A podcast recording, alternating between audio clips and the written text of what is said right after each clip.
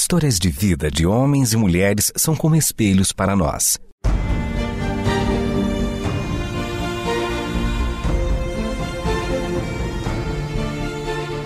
Convidamos você para entrar nas páginas do livro que conta a história do Deus que entrou em nossas histórias.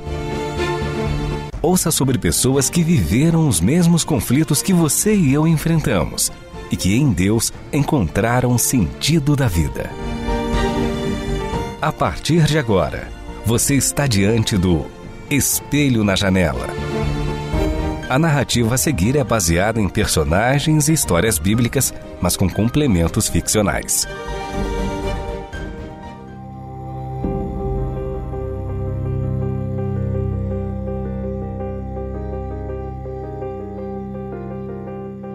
Uma história pode exercer grande poder em nossa vida. No início, nós as ouvimos sem muitas pretensões, a não ser o desejo de sermos entretidos por ela.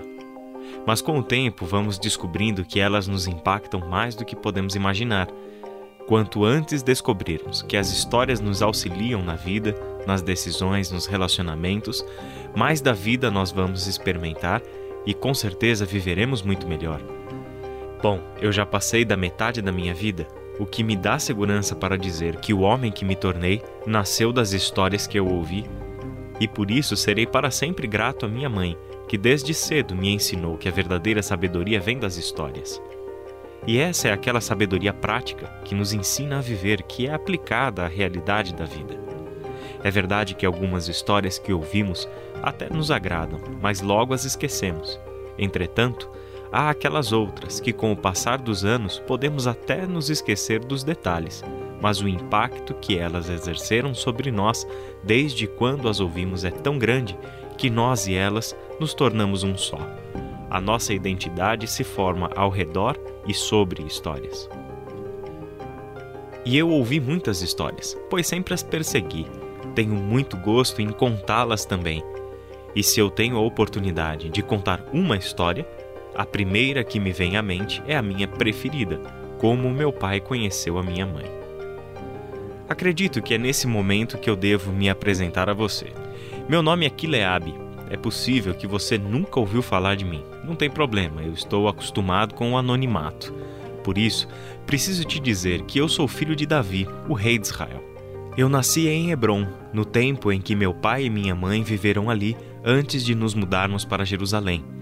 Mas não é a minha história que eu quero contar. Como eu prometi, esta história é sobre como meu pai e minha mãe se conheceram.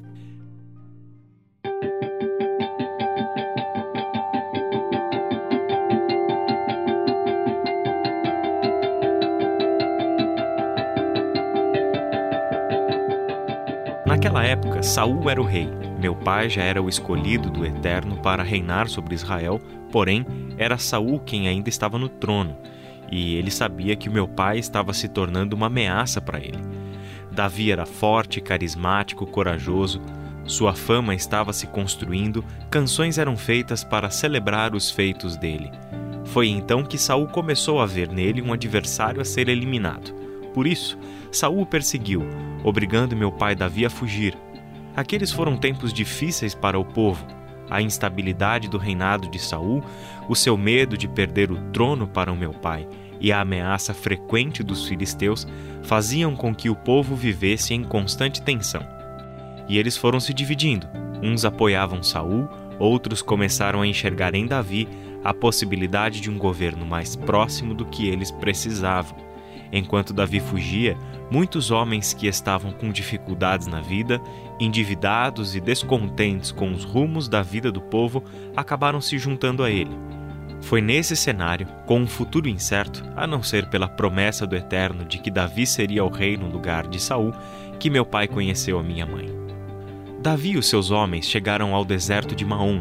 Próximo dali, em Carmelo, vivia um homem chamado Nabal, que nesse tempo ainda era o marido da minha mãe, Abigail. Nabal era um homem muito rico e a sua tolice era proporcional aos bens que ele possuía. Ele era um homem rude e mau aquele tipo de pessoa com quem é impossível ter uma conversa sensata. Minha mãe havia sido dada em casamento a esse homem por causa de um acordo entre ele e o pai dela. Ela era o oposto dele. Sensata e meiga, Abigail, minha querida mãe, trazia o equilíbrio àquela casa. Era a ela que as pessoas recorriam quando precisavam de algo, pois sabiam que não conseguiriam nada de Nabal. Enquanto Nabal vivia para suas riquezas, Abigail vivia para aquilo que jamais perecerá. Nabal resolvia os seus conflitos usando a violência. Abigail, por outro lado, era perspicaz e sábia, resolvia conflitos com a inteligência que falta para muitos reis. Era a época da tosquia das ovelhas, como se sabe, um tempo de festa no qual os donos de ovelhas devem mostrar-se generosos. Aproveitando esse tempo oportuno, quando a generosidade pairava no ar, Davi enviou dez homens para cobrar de Nabal o pagamento pela proteção que ele e os seus homens deram aos servos de Nabal. E isso era natural. O deserto era uma região perigosa e a propriedade de Nabal estaria em risco se Davi e os seus homens não os tivessem protegido tão bem. O pedido de Davi era bastante simples. Ele dizia o seguinte: Que a paz esteja com você, caro Nabal. Sei que você está tosqueando suas ovelhas, pois quando os seus pastores estavam conosco, nós não os maltratamos, muito pelo contrário, tomamos conta deles e dos seus bens durante todo o tempo em que estiveram em Carmelo. Não se perdeu nada que fosse deles, e eles estão de prova disso. Por isso, peço que sejas favorável, pois estamos vindo em época de festa. Por favor, dê a nós, seus servos, e a mim, o seu filho Davi, o que você puder. Quando Nabal recebeu esse recado, decidiu que devia desafiar Davi e os 600 homens que estavam sob o seu comando. E Nabal juntou toda a sua tolice, somou a toda a imprudência que ele tinha e disse aos dez homens: Quem é esse tal Davi? Quem pensa que é esse filho de Jessé? Ultimamente há muitos foragidos por aqui. Vocês acham que eu vou pegar do meu pão do meu vinho e da minha carne que eu acabei de abater para os meus funcionários e oferecer para esses homens que eu nunca vi e que ninguém sabe de onde vem? De forma alguma. Diga a esse Davi que, da parte de Nabal, ele não terá nenhum pagamento.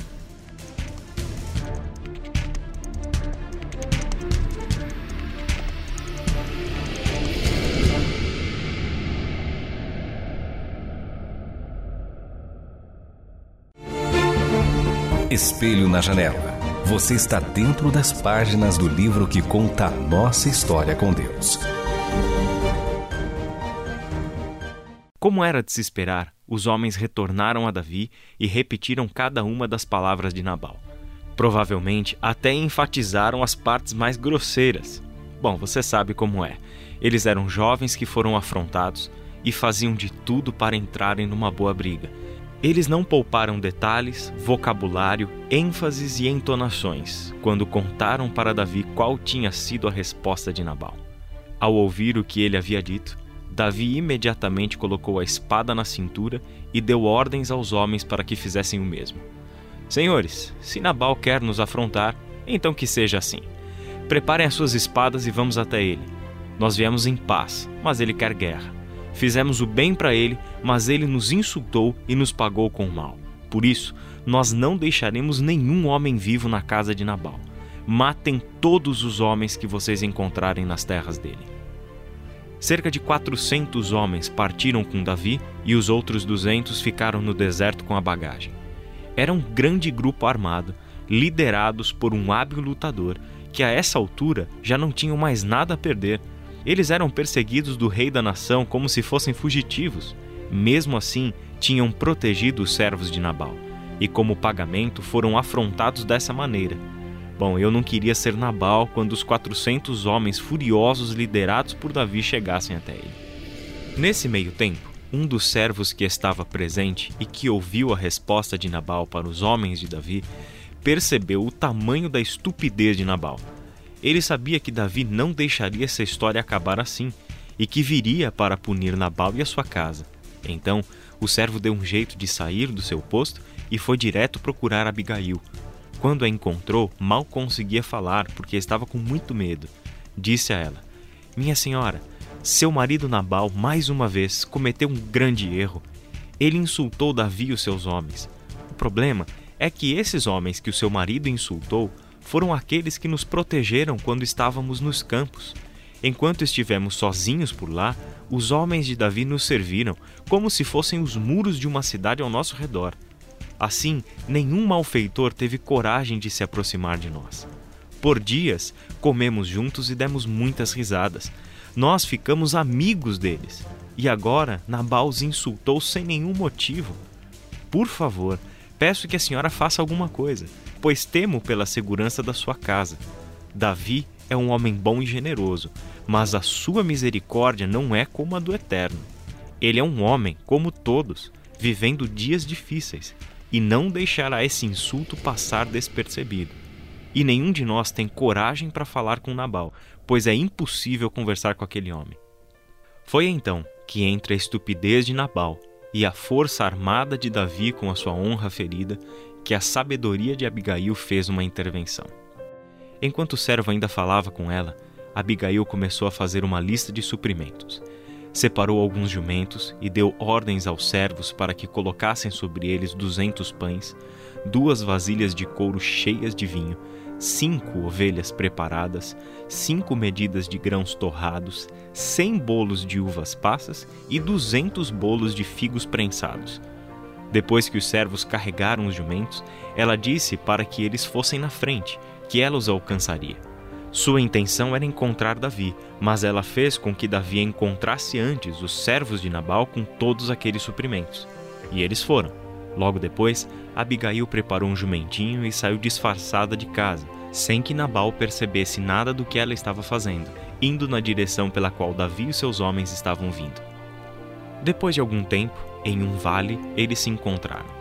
Abigail desceu do jumento, foi até Davi, ajoelhou-se perante ele e disse: Meu senhor, a culpa é toda minha. Por favor, permita que a tua serva explique a situação.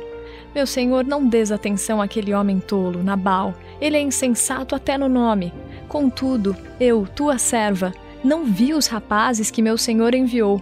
Agora, meu senhor, juro pelo nome do Eterno e por tua vida, que foi o próprio Eterno que te impediu de derramar sangue e de se vingar de Nabal com suas próprias mãos. Que os teus inimigos e todos os que planejam mal contra o Senhor sejam castigados como Nabal, e que esse presente que esta tua serva trouxe seja entregue aos homens que te seguem. Eu peço, por favor, esqueça a ofensa de tua serva, pois o Eterno certamente fará um reino duradouro para ti, que travas os combates do Eterno, e em toda a tua vida nenhuma culpa se acha em ti. Mesmo que alguém te persiga para tirar-te a vida, a vida de meu Senhor estará firmemente segura, como as dos que são protegidos pelo Senhor, o teu Deus mas a vida de teus inimigos será atirada para longe, como por uma tiradeira. Quando o Eterno tiver feito ao Senhor todo o bem que prometeu e o tiver nomeado líder sobre Israel, meu Senhor não terá no coração o peso de ter derramado sangue desnecessariamente, nem de ter feito justiça com suas próprias mãos. E quando o Senhor tiver abençoado a ti, lembra-te desta tua serva. Se você me permitir um parecer pessoal sobre essas palavras, eu beijei a minha mãe dando risada de felicidade todas as vezes que eu a ouvi repetir as palavras ditas a Davi naquele dia. Que orgulho eu tenho dela! Numa situação tão delicada, ela trouxe para si a responsabilidade, pediu perdão como se fosse culpada pela estupidez de Nabal, abençoou Davi reconhecendo que ele em breve seria rei e ainda deixou um pedido para que Davi se lembrasse dela quando ele assumisse o trono. Bom, você deve estar se perguntando como essa história termina. Afinal, como eu disse antes, meu nome é Quileabe e sou filho de Davi e Abigail. E se eu estou te contando essa história, dá para presumir que eles ficaram juntos.